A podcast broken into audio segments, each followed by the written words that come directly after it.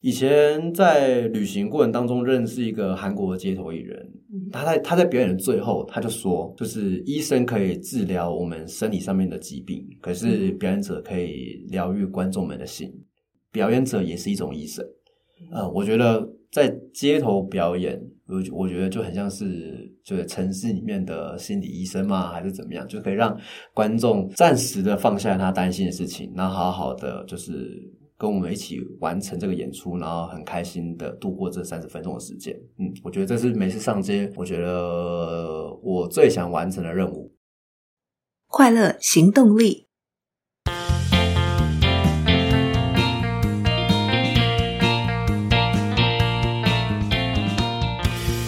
他曾经和马前总统出访非洲友邦，在贵宾面前表演。他也上过中国达人秀，他是世界溜溜球大赛地球自转项目的冠军，还是两项溜溜球金氏世界纪录保持人。让我们欢迎今天的快乐大来宾，用一颗溜溜球转动千万人的快乐笑容。街头艺术家杨元庆老师，欢迎。嗨，大家好，我是杨元庆。请问老师与溜溜球是怎么结下缘分的啊、大部分的孩子玩一玩，觉得玩不出变化就会停手，那是什么原因让您这么深深的着迷，一玩就停不下来了？哦，我觉得就是最简单的，因为我很喜欢玩溜溜球，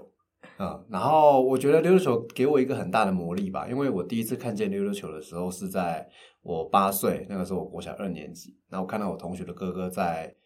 他其实是有点调皮啦，他是站在手推车上面，他当时是要来帮我们搬抬餐桶。然后那个时候，那个手推车上面上面是空的，是然后他又站站上去，然后他就在我面前做了一个哈地球自转， 就是一个溜球一个最简单的动作。是，然后我就觉得哇，怎么有个玩具这么神奇，就在下面一直转一直转，然后一拉就上来。我觉得很像以那个时代来讲，它很像魔法师。啊哈，对，然后我觉得也是因为第一眼看见溜溜球的状态是一个这么完整的是一个旋转，然后就就喜欢上。对，其实当时我喜欢很多玩具，可是嗯会觉得，比如说像战斗陀螺啦、游戏对王啦，这些都是卡通特效的成成分太多了。是，可是溜溜球它的确是一个可以真的练起来的技艺，嗯对，哼所以它就变成我一个可以继续再往下钻研的一个玩具。嗯，嗯，哎，我觉得很酷哎，在餐桶上面发现一个动作，对然后就被吸引住了。对。对，而且有那么多其他的玩具，你就专注一个就这样玩起来了。呃，也可能说有天分吗？或者是在这件事情上面我得到了成就感啊哈，啊、那我想请教老师，就是回想起来，为了坚持对于溜溜球的兴趣，您放弃了哪些选择？放弃了哪些选择哦？很多人会觉得哦我是什么弃医从医，因为从小到大我。爸爸，我阿嬷给我的观念就是啊，你以后要当医生，因为你是家里面的长子长孙。嗯那我爸爸的成绩还蛮好的，应该也不是说成绩啦，就是他后来当到了国中校长，哇他就是望子成龙，望女成凤对啊嘛，那压力很大。对，然后觉得啊，那比校长那更高一阶是什么，可能就是律师啦，或者是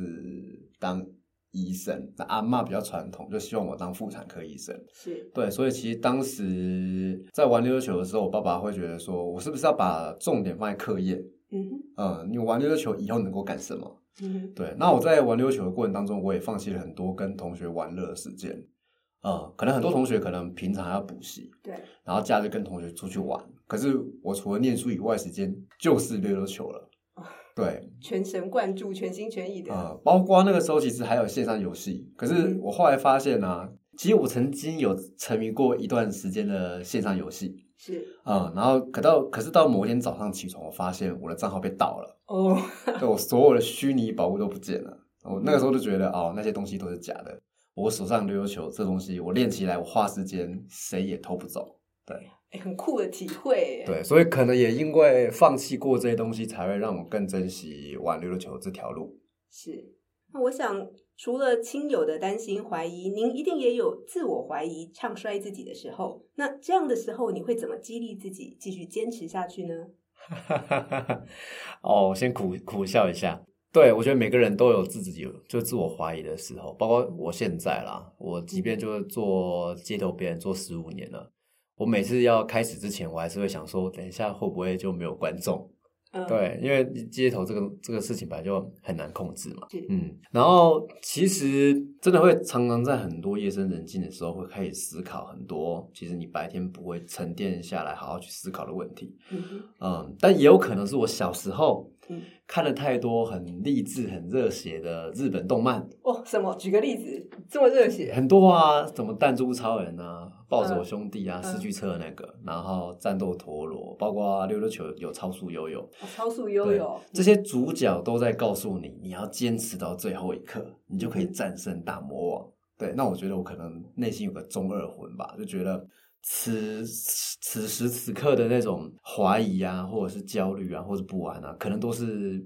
就是在那个剧情当中安排给我的考验。嗯哼，那如果我能够克服它，哎，那我是不是也会有一个海阔天空的未来？对，所以其实常常就是告诉自己，好了，遇到就遇到了是，那我们现在想办法怎么去解决它。嗯对，那能够解决它，那当然就会是一件很有成就感的事情。嗯嗯，但有的时候是来自于观众吗，或者是旁人现场的一些对反馈旁人之或间者给你的一些反馈。嗯对，就是比如说，包括我经纪人嗯，我有时候也会跟他说啊，我我办不到，或者是我做不到，可是他就觉得过去什么什么什么可以，那为什么这次不行？嗯哼，对啊，那我觉得很很感谢身边有这些人有看见，其实我可以的这个部分，然后给我一些加油跟勉励。嗯，所以现在有时候去演讲，我都会跟同学说，其实有时候要给自己信心，给自己加油是一件非常困难的事情，所以我们要真的学嗯习怎么就是勉励自己，或是帮自己加油。没嗯错，哦所以加油，加油，这加真油的！是每个人很重要的一个功课，为自己加油。嗯那要看见自己、肯定自己的地方，那接受自己现在的状态，但是嗯肯定自己未来的所有可能性。嗯。那我想要进一步请教杨老师了，就是说能不能请您跟我们分享印象最深刻的表演成功经验与表演失败经验啊？为什么那次的经验让您印象深刻？而在这两次的经验当中，您又分别学习到什么？哇哈，我我自己觉得哦，表演成功跟失败的经验可以一起讲。对对，因为我觉得我人生当中最失败的那一次的经验，好像是我人生当中最成功的经验。是，对我有一次在基楼表演的时候，我就是不小心绳子断了，然后我的道具就飞出去，然后打到就是观众，打到一个爸爸的头。我知道那很痛啊，因为我平常是练习的时候会自己打过对啊，会自己打到自己啊。嗯哼然后马上把音乐停下来，然后就是跑过去跟那个爸爸说啊，你还好吗？那嗯爸爸就其实摸了摸着他的头啦，他自己对摸他的头，然后就说哦没关系，你继续表演这样子。然后我还给他名片，万一是就是有一些医疗赔偿啊，我愿意就是事后就对是就是赔偿这样子。嗯哼嗯，然后我一抬头，我以为观众都跑光了，没想到嗯哇，观众比刚刚更多嗯哦、哼，可能是大家想要看热闹，啊嗯，然后我就鼓起勇气说，我可不可以再一次？是啊，没想到我再一次之后，哎，我原本失败的地方我成功了，结果观众给我更大更大的掌声。哇，我从来没有想过，原来一个意外或是一个失误可以造就更大的成功。然后结束之后，就有个妈妈带着小朋友，她的小孩就跟我说：“哇，谢谢你让我的小孩看见，就是失败并不可怕，失败是最好的老师。”嗯哼，哇，听完之后我觉得，哎，我我好像也做了一件很棒的事情，这样。哦，一切都有意义了，对所以这对个对经验真的印象非常深刻。对，嗯，对，这真的是印象非常深刻啊！因为以前啊，因为应该说从小到大，因为可能阿嬷希望我当医生的关系，那你知道在台湾当医生，你要一切都很完美，，对，你每个科目都要考满分，你才有办法进到医学系，是，所以你很难去面，应该说你很难容许自己失败。嗯哼，嗯，可是那一次的失败经验，然后重新又爬起来，我觉得也让自己更能够去接受说，哎，失败其实也许真的是老天给我的一个考验。嗯那哼，如果我能够从里面学到东西，哎，那是不是我会变成一个更完美的一个人？嗯哼，嗯哼所以您心中还是会期许自己要成为一个更完美的人，就是对于完美的那个追求的那种啊嗯执念。也不能说不，也不能说完美啦，应该说嗯当第二次再来的时候，不要再犯了。是，对，嗯哼，对，就是我觉得糟糕的不是你失败了，而是你失败了后，你学习到了之后，你失败了之后，你没有学到那个经验啊，嗯哼，对吧、不然就那个那个失败经验就很可惜了。然后人生其实没有很长，对对，那如果你明天没办法修正，那怎么办？对对啊，我们不能纠结在那个失败的情绪当中，嗯嗯得嗯想办法走出来。可是我觉得您的那个心理素质很强，就是在那个当下的抗压性很强，因为在当下，哦 其实您心里承担的是对方已经受伤的那个难难过与内疚。对 At the same 是 time，同时你看到是现场的观众更多了，那大家可能心态上是我要看热闹，我要看笑话，嗯不管是什么样的心情，人更多了。嗯可，是，在那个时候你挺得住，而且在那个时候你突破了，不止挺住，还突破了。我觉得这嗯真的是很不容易的事情。哇，谢谢谢谢谢谢！我现在回想起来也是，哎，怎么会那么勇敢？嗯哼，对，但可能因为想说人潮就是钱 潮，哈哈哈，所以呢，我能够再一次，那当然可以赚更多钱啦。因为在街头表演的确是这样，嗯哼，对我觉得可能也也有一些有一些这样的关系吧。嗯哼，嗯嗯也有那方面的激励在。 对，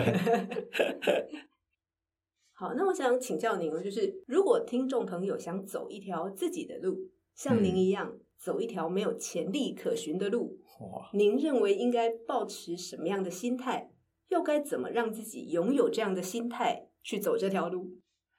哇，我曾经问过很多表演的大师，就嗯是怎么出国演出，然后遇到那些以前在影片里面才能看到那些人。嗯哼，就是我曾经遇到一个一对日本的双人组的表演组合，是，然后我很喜欢他们，因为以前在 YouTube 上面就看他们影片长大，嗯然后哼，他们有一次真的有机会在我面前表演了，那我也很幸运的在他们表演之后有个可以跟他们聊天的时间，是，嗯，然后就问他们说，哎，你们现在表演多久了？然后他们说二十五年了，当时我二十五岁 哦，哦，哇，我从零岁开始，你们 他就在们就做在这件表事情啊演了，了，然后前一个小时之前他们才在台上演出，是，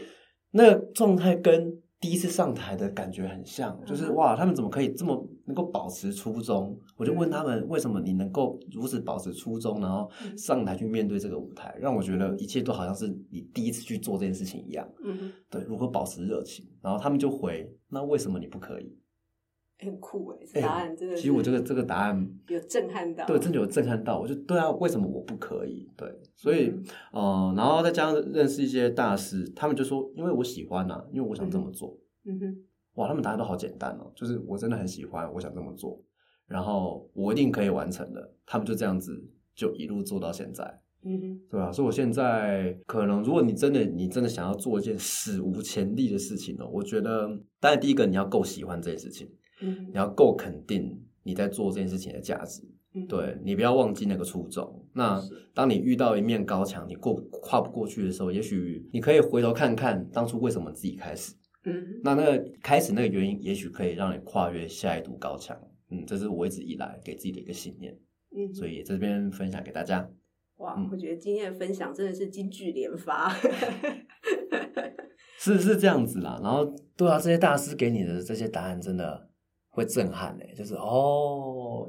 对啊，为什么不可以？其实很单纯的一个初衷，但是回归到就是本身的内在动机嗯要够强，那个内在动机会带领着我们去做我们想做的事情，对，而不是外在的那些奖赏啊、reward 那些东西是后来的激励。嗯可是当你真心想完成一件事情的时候，你就会一直坚持下去。其实就那么单纯。对对对，那可能多跟一些人聊天吧，因为有时候你会看不见自己的盲点是什么，嗯然后你就可能会自己在自己瞎忙。但也许跟多些人聊天，你会找到自己可以解决这个问题的方法。嗯，也像您刚刚提到的说，在心态上也要肯定自己在做的这件事情的价值，这、是非常重要的。所以嗯是你怎么看见那个价值？我觉得那也是需要有一定的视角才嗯看得见那个价值，特别是当别人都觉得你在做这个是嗯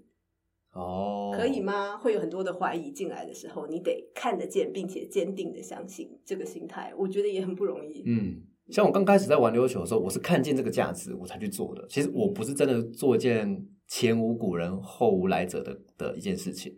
因为有很多的溜溜球冠军，他们就摆在那里了。嗯哼，他们都是地球人，他们也不是什么火星人，也不是嗯什么水星人。那我们都是地球人，他可以当冠军，那为什么我不可以？是对，然后又开始从事街头表演工作的时候，就看见哇，有前辈做到就是六七十岁，其实在街头还是有很多观众啊，嗯哼他还是得到很多掌声啊，甚至也有好的收入啊。那为什么我自己不行？对嗯我看见了这个机会，然后去把握住它。嗯，我也想要请问老师一个关于创新的问题哦，嗯就是像我们一般想到溜溜球，我们就想到啊一个球一条线，我们能够想出的变化是相对非常有限的。可是对您来说，您是怎么运用创意去发想新演出的动作设计？怎么找灵感？因为作为观众，我真的很难去想象它能够玩出的变化啊！在您手上，就是除了您自己演出有很多很炫的这些绝技以外，搭配道具啦、或者是跟其他的艺术家在一起表演的时候，根本就是千变万化。我想，任何看过您的表演或者是看过影片的人都会觉得非常的惊讶，真的很厉害！这是怎么办到让自己有这些创意？哇，怎么有这些创意哦？ 这个可以开一个工作坊了吧？哎哎，我觉得呃，也是从很多前辈跟大师取经，他们都告诉你，你要好好的生活，嗯好好的睡觉，好好的吃饭，好好的跟人聊天，你会从生活当中得到很多很多灵感。对，因为表演艺术这件事情，其实是在处理人跟人之间的关系。嗯哼，对，那这些东西绝对不是凭空而来的，一定是来自于你的生活经验。那你要怎么把你的生活经验搬上舞台？我觉得这就是表演者的功课啦。可是那些灵感怎么来的？我觉得来自于就是怎么生活吧。嗯哼，然后真的要创意哦。如果你真的没有创意，或是没有灵感的时候，你可以把你会的事情都先写下来，然后把它变成一个铅筒，是，然后就随便抽两个。比如说你会跳舞，你会钢琴，你会打篮球，你会吞火球，把它写下来，然后就把它放一个铅筒里面，然后抽两个出来。那今天抽到钢琴跟火球，哇，那你要怎么把钢琴跟火球凑在一起？这就变成你的创意了。嗯哼，对，当你找不到方法的时候，也许用这种随机的方式，也许上天会给你一条新的道路吧。嗯，所以用心的生活，在生活当中，如果一时之间没有灵感，也可以把已经会的东西罗列出来，嗯然后随机的组合，也许就能够找出新的变化。对，而且那些那就那个随机变化不是你一开始想能够预设的，是，对，然后你要逼自己完成哦，嗯哼，。对，不然那个抽签就没有用了。哎，这就牵涉到我想的，请教您的下一题，也就是如果您发想设计一个很困难的全新表演桥段，那在练习的时候，你会不断的去重复尝试这些相同的动作嘛？对，但挑战你自己的极限却不断失败，你怎么决定你要坚持把这个桥段做出来，或者是放弃？其实我真的想要请问的那个问题是在于，呃，我希望您与听众朋友们分享坚持的勇气与放弃的勇气，因为放弃哇同样是需要勇气的。你会考量什么？哇，这题好难哦， 没关太系，你难可以了慢吧慢想。哇，就是坚持的勇气哦。当然，像刚刚那个好钢琴跟火球好了， 所以让我想要放弃的是，我每次都要搬钢琴。 嗯对，如果我每次都要搬钢琴，我已经累得半死了，嗯 那不会是我想做的事情。对，嗯那我可能会把搬钢琴这个过程变成表演，嗯哼，对，而不是去呈现钢琴跟火球的合体，因为我可能在过程当中得到了，哎，也许搬钢琴更好看。是，对我曾经在英国爱丁堡看过一个呃弹钢琴的表演，嗯哼，可是他从头到尾都没有弹钢琴，对，他在他在表演如何上台准备这个表演，对，从有早点难懂。从从从从一开始他从观众席出场，然后是很帅气的，嗯哼，然后一个钢琴家要上台演出，是对，然后准备要弹钢琴的时候，发现他谱没有带，哇，所以他必须要回到他原本出场的地方，再嗯哼重新再来。是对，那可能就会跟一些比如音控师啊、起嗯振子啊，什么东西会不见啊，他把这个过程变成表演了。对我觉得这个东西也许是在他排练的过程当中找到的吧。灵感。嗯对他可能想要真的，他原本可能真的是想要好好的弹奏一首歌，可是在是这个过程当中，他得到了一些灵感。对，嗯哼，所以呃，回到刚刚就是怎么坚持哦，或是放弃的勇气哦。对啊，就是嗯，我觉得表演久了，会有一些声音告诉你这个东西可以。嗯哼，对，这个东西其实我们也跟很多国外的表演者聊过，大家都很难给一个很具体的答案。对，就是这个东西其实就就在就在你心里，心里会有个一把尺。就你在测试这个东西的时候，也许你可以用摄影机看，嗯哼然后看你现在在做这件事情的状态。啊，如果好的你就把它保留，那不嗯好的就可以直接断舍离，就直接把它放掉了。嗯，因为有的时候在创作的过程当中，减法可能更容易让观众阅读。嗯对，那有时候我们不要讲太多，比如说你真的要念一个什么什么什么举头望明月，然后低头思故乡。对，但其实也许你一个抬头，然后一个内心的沉淀，观众可能就知道你要讲什么了。对，嗯所以没有必要真的把那首诗给讲念出来。对，嗯，对啊，然后嗯，我觉得你讲的很好了哦，减法可能更容易让观众阅读。对对，是是是，因为有时候真的去看很多演出，会发现哇，你把自己弄得很忙，嗯然后观众都搞不清楚你要干什么。嗯，那举例像刚刚那个弹钢琴，然后忘记带谱，很简单啊，就是我想要弹，我想要做一件事情，然后我的我的问题是什么，然后在观众面前去解决这个问题，它就变成一个表演了。嗯哼嗯，嗯哼，好。接下来，我想要请教老师关于从事街头艺术这份工作，作为一位街头艺术家这个职业，我很好奇，向日葵很好奇，您对自己的期许是什么？您怎么去诠释这份职业对您的意义？哇，哎我觉得可以来自于就是这个节目，就是快乐行动力。嗯哼，对，就是我觉得在街头表演真的是在散播快乐，散播爱。哎我觉得真的嗯，我觉得这件事情在疫情当中更显得珍贵，因为像当初疫情刚来的时候，哇，大家都不出门了，连路上就是两三只小猫。嗯哼可是你今天在还没有三级警戒之前，你还是可以上街演出的，然后就面对这两三只小猫。嗯哼对， 以前是两三百位观众，现在是嗯两三位观众。嗯哼啊、然后你当然心里会有个落差，就是那个掌声一定不会比两三百个人大嘛，嗯可是你会很珍惜这个缘分，就是是这个时候他还能够对啊，然后所有的剧场、所有的电影院都关门了，对那这个时候，呃，除了网络的娱乐之外，那观众能够在现场体验体验这种表演艺术的魅力，可能就只有街头这个舞台，因为是户外嗯嘛，比较安全，比较安心一点点，嗯。是所以，当有些人会说：“哎，会不会有一天街头表演会消失？”我觉得不会。当今天人类或者是社会的那个嗯压力越来越大的时候，其实人人们是需要一个出口的。嗯哼对，那我觉当得然街头表演是一个很低的门槛去接触艺术，或是让自己可以体验一个表演经验的一个舞台吧。嗯，所以我自己觉得，如果我真的要做，我想要我做到七八十岁，嗯哇哦，对，就是到很老了，就是还能够散播快乐、散播爱。对，嗯哼因为包括我自己啦，其实也会有很多自我怀疑，或是遇到一些不顺遂的事情。嗯可是看一场表演之后，你会有一种被洗涤心灵的感觉。嗯哼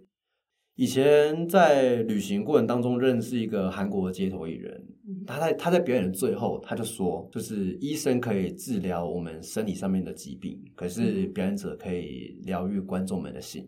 表演者也是一种医生。嗯，我觉得在街头表演，我觉我觉得就很像是就是城市里面的心理医生嘛，还是怎么样，就可以让观众暂时的放下他担心的事情，然后好好的就是跟我们一起完成这个演出，然后很开心的度过这三十分钟的时间。嗯，我觉得这是每次上街，我觉得我最想完成的任务。哇，哦我觉得光听这一段就很感动。 对，因为能够用这样子的心态去看待自己的置业，嗯，嗯，然后散播欢乐、散播爱，有什么事情是比散播欢乐、散播爱更让人觉得振奋的？嗯，真的虽然是虽然虽然这几个字很八股啦，对可是它会一直传被传承下来，一定有它的原因啊。当然，对啊，然后真的好、真的，尤其在疫情期间，看到好大家脸上都没有表情了、嗯那这个时候你可以在街头让大家开心，那你自己也会很开心。对，嗯哼，真的让别人开心，其实比自己开心还要开心。嗯，其实我现在很喜欢在，应该说很怀念在疫情那个当下表演的那个状态。嗯哼，对，虽然就是前面就是不到十位、二十位的观众，可是他嗯们给的掌声是哇，让你在那个时刻觉得很温暖的。嗯哼，就是哇，就是已经都没有表演艺术了，然后大家都人与人之间的距离非常的遥远，可是这嗯些人愿意为你停留，然后为你掌声，哇，我觉得那感觉很棒。真的，嗯嗯，就甘心呢。那我也想请教您，就是整个推广街头艺术啊，一定会遇到很多挑战。嗯，那您觉得在台湾这样的一个环境，遇到最大的挑战是什么？为什么笑成这样？这个能讲 吗？啊，不能讲吗？哎呀拿捏一下喽。我觉得民众都很支持街头艺人，嗯哼对，我觉得就是可能大家可能小时候都被灌输说啊，我们台湾就是不支持艺术啊，所以其实，在街头表演的时候，这些民众给你的回馈是很大的，因为他们是觉得他们也想要为这个环境尽一份力，非所常以他们直接的对可以感受对，所以到他那们个都愿能意量。，嗯对，所以他们都愿意打赏啊，愿意就是给你鼓掌啊，嗯哼，对，可是就是在推广街头表演的，应该应该说街头艺术的话，我觉得人出现就会有很多问题，嗯哼那那些问题是都需要制度去解决。嗯哼那像我们，我们很嗯我们很想要推就是呃街头艺人的公共以外责任险，呃，香港的街头制度是非常的自由了，因为他们没有证照，人人都可以上街。可是嗯他们后来就因为太多可能中国来的大妈，嗯哼，哇，占据了整条街，都在唱歌跳舞啊，然后很扰民啊，因为他们就是生意也很大，然后市市容的观感也没有很好。嗯哼，所以当地议会呢，就有一个法案就通过了，就是他们当地简称为沙街啦，就是嗯旺角从此之后就再也不能有街头表演了，你只要在那边表演就是违法。哦是哦，对，嗯哼，那我们看见了这个这个状况，在想台湾会不会有一天也会这样子？就是因为看见香港有这样的情况，所以呢，我觉得，哎，我们台湾是不是要更保护就是街头艺人的权益？嗯，所以呃，我们也有一些街头艺人的伙伴，然后到了英国的科芬园，其实那是一个街头艺人的殿堂。哇，不管是观众啊，或者是公部门，或者是管理单位单位，都很愿意支持街头艺术发展的一个地方。嗯哼，对我曾经在科芬园看过一个街头艺人，他一场表演就赚了四百多英镑。对嗯，哎，没有没有，是六百多英镑哦嗯，就大概是台币两万多块。你看那个环境之好，好到那边的街头艺术可以发展成这样子的一个状态。嗯哼嗯，然后我看到那边除了他有自己的管理制度之外，最大我们可以学习的地方就是，他们竟然有为街头艺人设定的公共意外责任险。嗯哼，哇，我一年只要花几千块的保费，我就可以一整年都可以享有这个公共以外责任险的一个权益保障。所以，当今天如果这肌肉表演万一出事了，有观众受伤啊，保险公司是会出来愿意赔偿的。那我得觉得这也是街头艺人能够要怎么讲啊，为自己行为负责的一个表现。嗯哼，对，那也希望台湾这点可以再努力，再更好，对，让公部门或者让市民朋友看见，其实我们很愿意为我们在做的事情负责，嗯哼，对，而不是万一今天不小心打伤人了，或者是今天有观众受伤了，哎，那我们就是只是只是只是单纯说对不起，嗯哼，对嗯对啊。那当今天如果我们所有的配套措施都很完善的时候，万一今天在街头在台湾出现了一些状况，或者是有一些观众可能受伤啊什么的，会有更多的观众或是市民愿意为街头艺人的角度呢为街头艺人发声。哼对，那我们就不会是像香港那样子直接被杀掉的一群人。嗯哼嗯嗯，哦，我觉得这真的是很珍贵的一段分享，欸因为像呃，我们平常有时候在某些地方看到街头艺人在表演的时候，嗯作为一个观众，我们其实并不了解这背后，呃，其实你们也会考量到，一定会考量到观众的安全、嗯自身的安全，是那包含对于场地方的保护，嗯其实这也是一个对自己、对观众、对整体环境负责任的表现。但对，是这背后其实需要一个整体的经济上的支持，嗯而这份支持背后需要政策的协助，嗯然后是以及民众的意识，才能对让这件事情发酵跟发生。对对对，就是希望能够三方三赢啊。是，嗯，对啊，就是当今天我们期待能够三方三赢的这个情况下，其实我觉得更需要去提升街头艺人的自我意识。哎，我们的作品，我们的表演够不够好？那如果我们每次上街头都是哎，可以带来好的艺表演艺术的体验，分享快乐，分享爱。那或许在未来，万一真的出现一些什么状况的时候，会有更多的民众愿意为街头艺人发声。是对，这是我比较想要看见的未来。虽然我不希望它发生了，但万一嗯真的发生的时候，我希望街头艺人曾经做过的这些努力是没有白费的。嗯哼，嗯哼，我想任何一份职业。任何一个岗位上，呃，都有这个岗位对社会的意义与价值。嗯，然后，只要秉持一个负责任的态度，那这件事情就应该被看见、嗯被重视。那整体的社会要怎么样去让这些事情能够在它的位置上发光发亮？那需要有整体的支持、政策的支嗯持、人民的支持、环境的支持。那这些意识都是需要去被养成起来的。嗯那每一个岗位，当然这些人自己也要对自己的呃表演，对于自己的努力，对于自己的表现，呈现出最好的价值，嗯那整体的社会才会更好。哇，好棒的结论，耶、太好了。想知道街头艺术家在社区整体营造扮演什么样的角色吗？想知道袁庆老师在演讲的时候最希望对同学传达的核心理念是什么吗？如果你跟我一样，也想向袁庆老师学习如何在日复一日的反复练习中，让自己快乐不间断的行动，别忘了订阅追踪《快乐行动力》节目，收听街头艺术家杨元庆老师专访下集。我们下集见喽，拜拜。